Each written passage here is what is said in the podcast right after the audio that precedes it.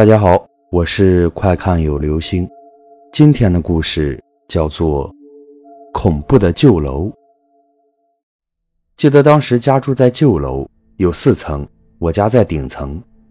听我妈讲，小时候还不记事的时候，每天半夜都会在同一个时间哭着醒来，向门口爬。我爸妈都很害怕，但又没有办法。连续快一个月了，一天晚上，我爸发了火，冲门口大声骂了很久。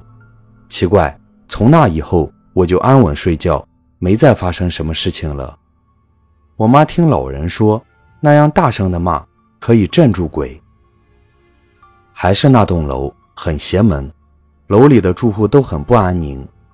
我家隔壁住的人家有一个女儿，很健康，常看到她在楼下跳皮筋。结果突然得了病，没多久就死了。我妈去安慰人家的亲属，那女孩的妈妈对我妈说：“她晚上总能听到门响。”我妈说：“是不是门的合页不好？”她摇摇头说：“不是。”然后就不说什么了。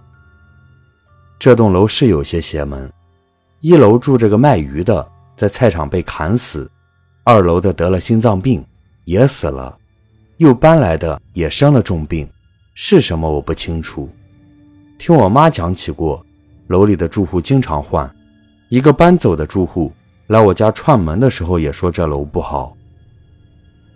接着讲我的事，我在那楼里住了八年，反正就是经常生病，我发高烧总是烧到浑身抽搐，记得有一天晚上也是发高烧，我妈背着我去医院，当时凌晨两点多，路上有路灯，走到一半。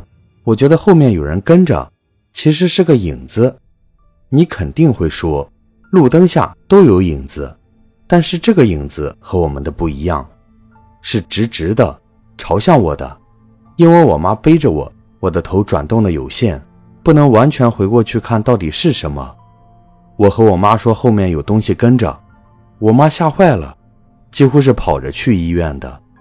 中间有一段路没有灯，过了那段路。